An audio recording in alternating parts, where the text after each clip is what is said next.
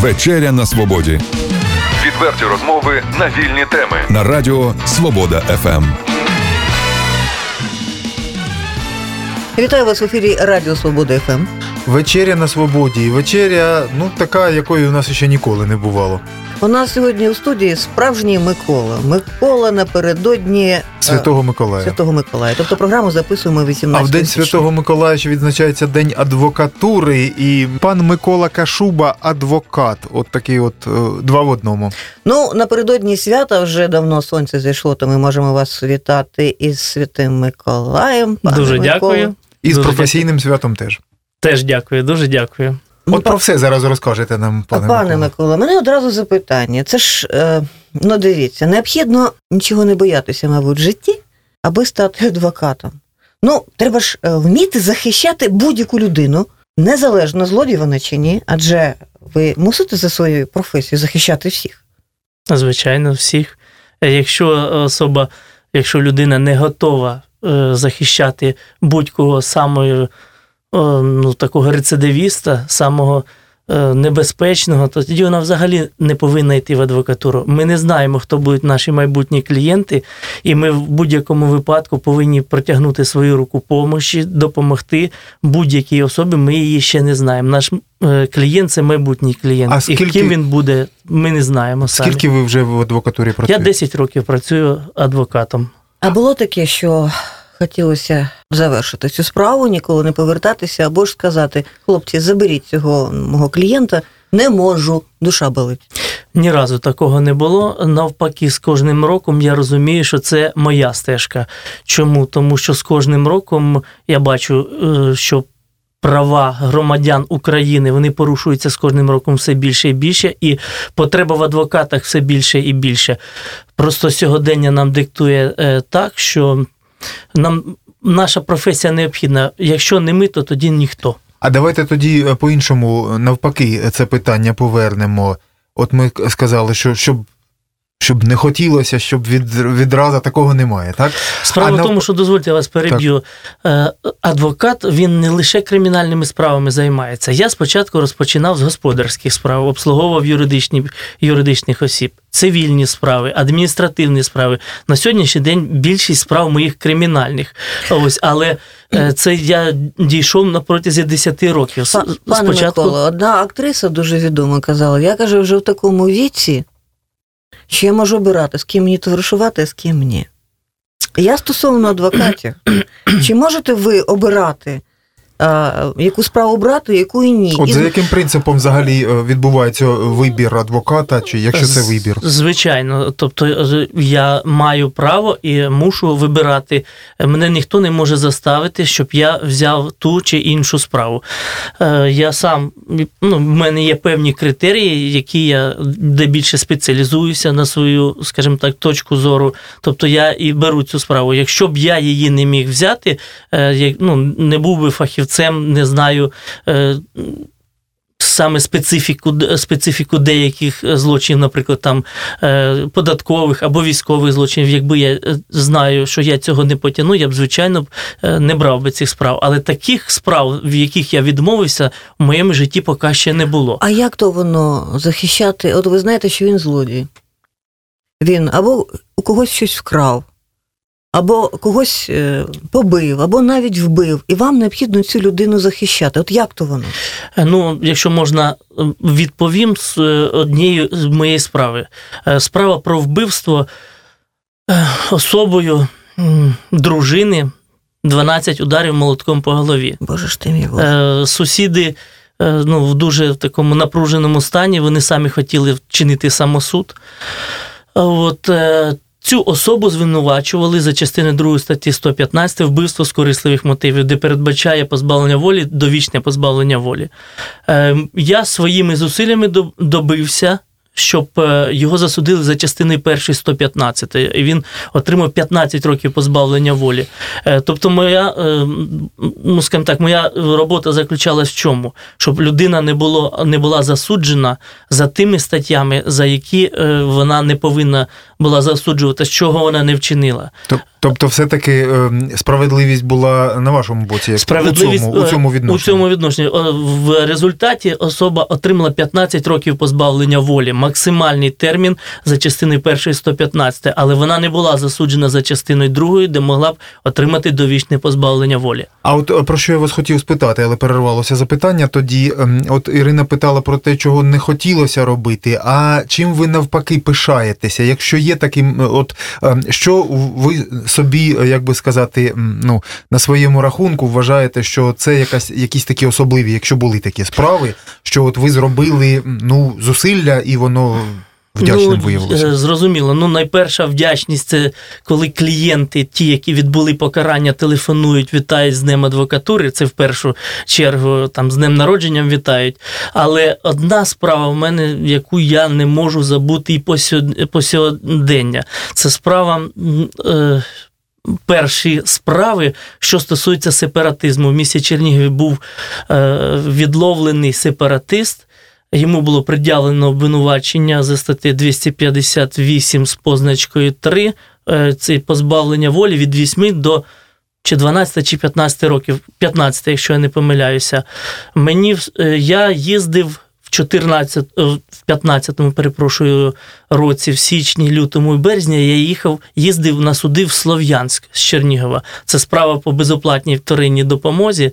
Е, Тут я не міг вибирати клієнта, скажімо так, тут клієнт е, мені був наданий центром безоплатної вторинної допомоги. Я розумів, якщо не я, а нас тоді чергувало чи 5, чи 6 чоловік, то поїдуть жінки в Слов'янськ. В той час там відбувалися. Ну, всі знають, які події. Це Дебальтківський котел був, це всі ті події. Але я Ви свої справи виграли? я свою справу виграв. Я скажу більше, е, він е, отримав виправдовувальний вирок по сепаратизму, але його засудили за участь у банді, і його було обмінено на наших військовополонених. Пане Миколо, знаєте, от е, я вам так скажу: коли болить зуб, то ну, або навіть не лише зуб, коли людина хворіє, то їй кажуть, необхідно знайти гарного лікаря. Або по знайомствам, або за рекомендацією. Так само з вчителем, так само з адвокатом. А що у нас з адвокатами в Чернігові взагалі в регіоні? У нас професій... Я, я знаю, що у нас дуже багато вивісок та табличок.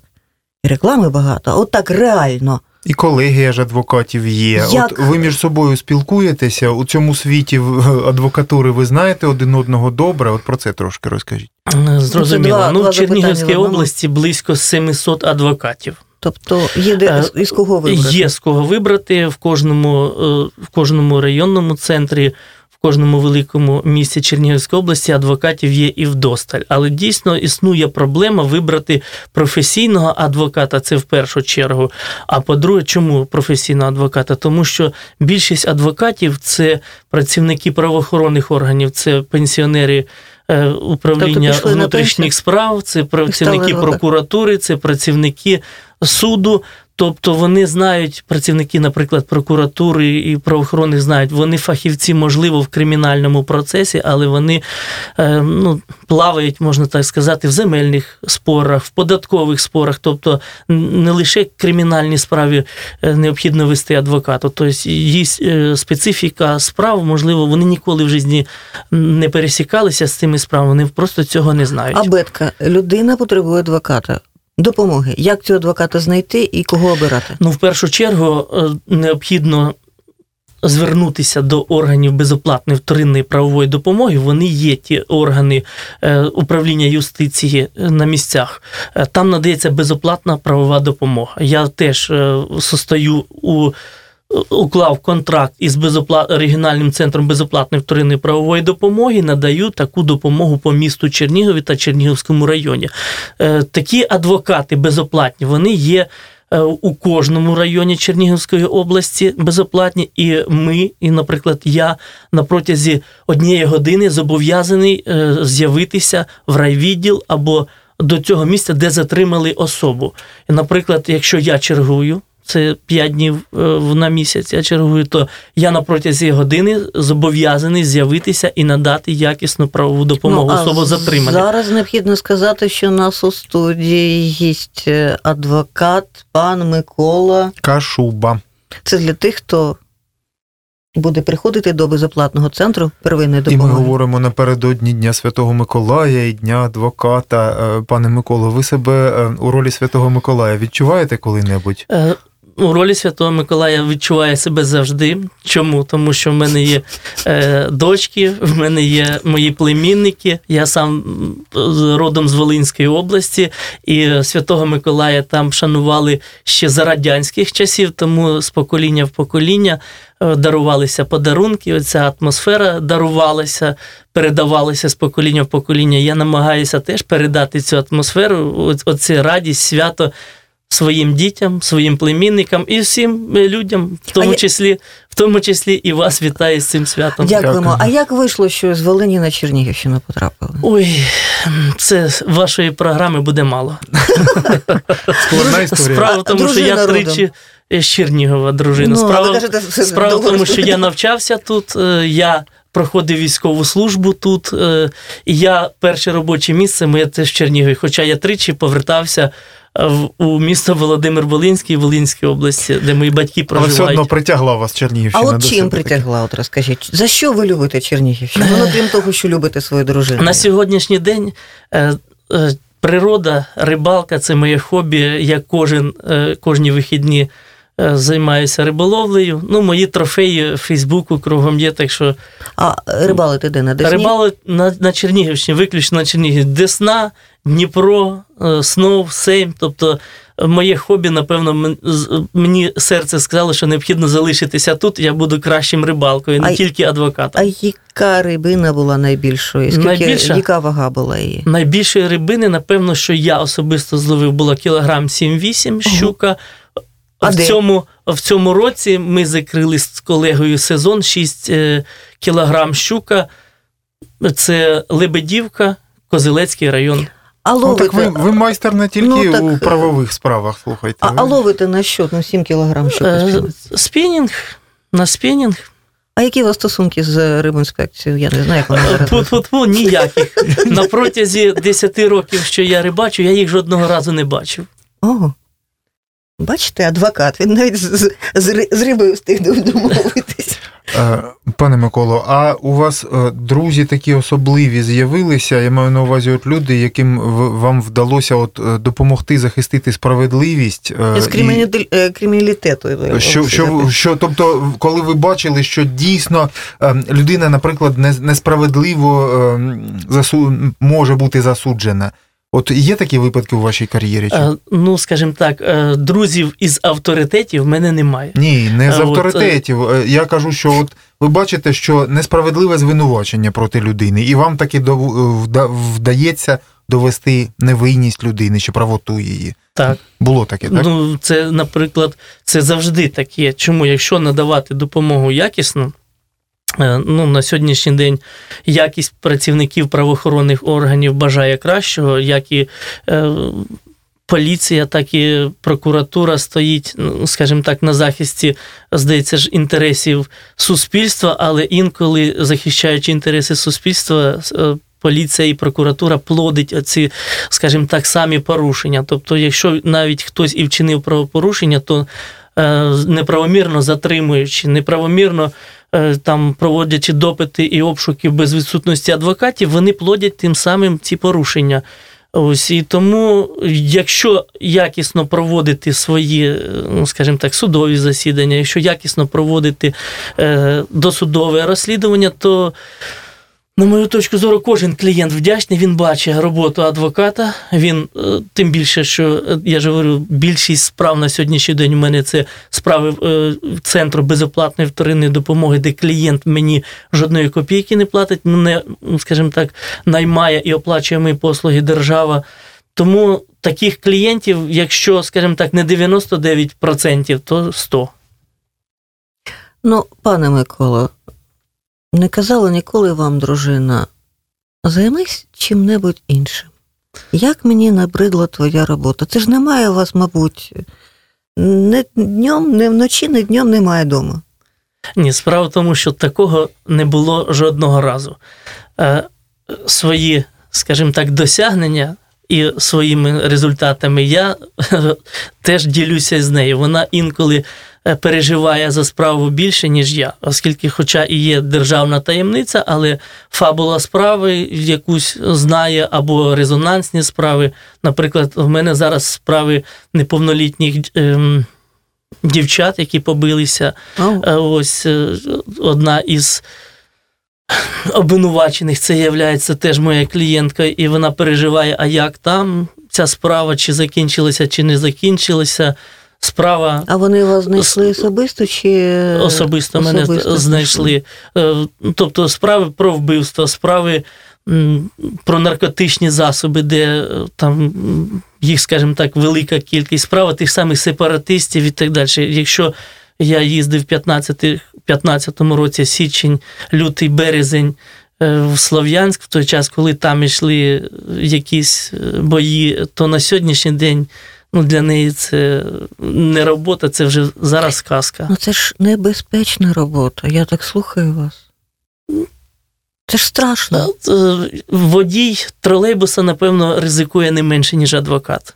Якщо виконувати свою роботу професійно, якісно, то ні одні авторитети, ні одні прокурори, ні одні судді не зроблять вам нічого поганого. Якщо особа буде, адвокат, буде виконувати свої обов'язки, ну, скажімо так, так-сяк, то я думаю, тоді в нього будуть і виникати певні Ну, проблеми із як із законодавством, так і з авторитетами, з усіма іншими. А якщо, якщо не хочете чи вважаєте некоректним, не відповідайте, але чи були якісь ризиковані моменти, погрози, тиск якийсь на вас? Е, ну, Фізичний із погрозами і зброєю не було. А щодо е, погроз в залі судового засідання, за межами залами судового засідання, то на 90% це кожна справа. Особливо це зі сторони потерпілих. Якщо справа резонансна про вбивство, де загинули молоді люди, і я захищаю інтереси вбивць, то на мою адресу теж лунають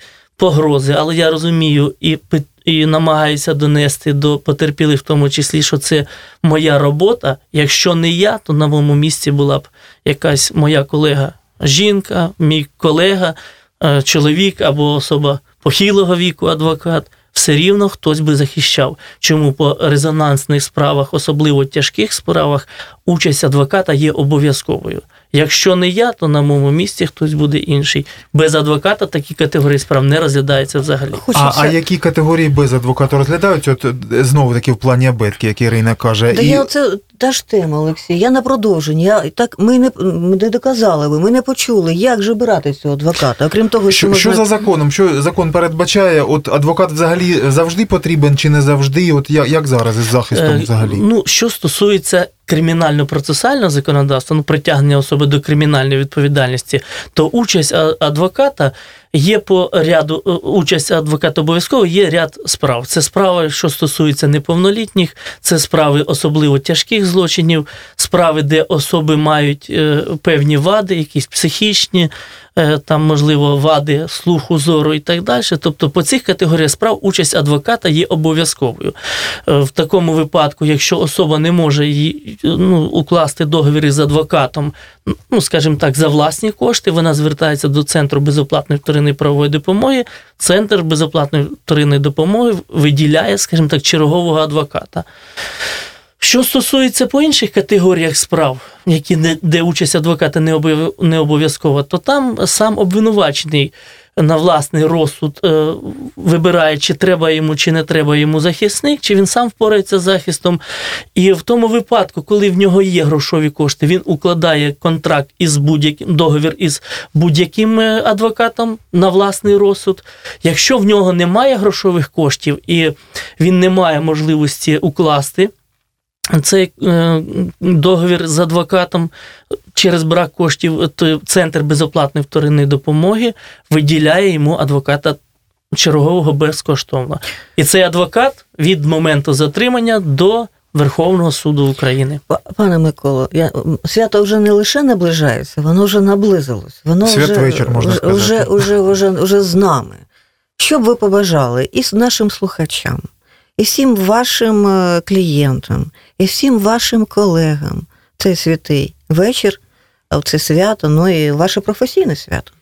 Ну, що би хотів побажати радіослухачам? Ну, в першу чергу їх хочу привітати із таким святом. Е, Це свято, сімейне свято, свято позитивних емоцій, оскільки з дитинства я мріяв, щоб мені Святий Миколай приніс лише позитивні емоції і якісь подарунки. Е, Тому я хотів би побажати радіослухачам, щоб вони частіше посміхалися в першу чергу. Ну і як адвокат хочу додати, щоб завжди не порушували закон. Якщо людина порушує закон, вона автоматично, е, як принцип бумеранга, е, теж зазнає якихось порушеннях своїх прав. Тому хотілося б, щоб всі люди дотримувалися нашого чинного законодавства і частіше посміхалися. Ну і завжди миру бажаю, оскільки на сьогоднішній день, напевно, це саме, саме, саме, саме такий сокровенний подарок, я думаю, це миру на Україні, на всій землі. Адвокат Микола був гостем нашої програми. Микола Кашуба, який нас привітав із професійним святом, і ми його привітали Днем адвокатури і Днем Святого Миколая. Ну, всіх адвокатів Чернігівщини України ми вітаємо з цим днем. Дякую. Дякую. Дуже вам дякую теж. Дякуємо вам. Відверті розмови на вільні теми у програмі Вечеря на свободі Тричі на тиждень у понеділок, середу і п'ятницю о 18.00. на радіо Свобода ФМ.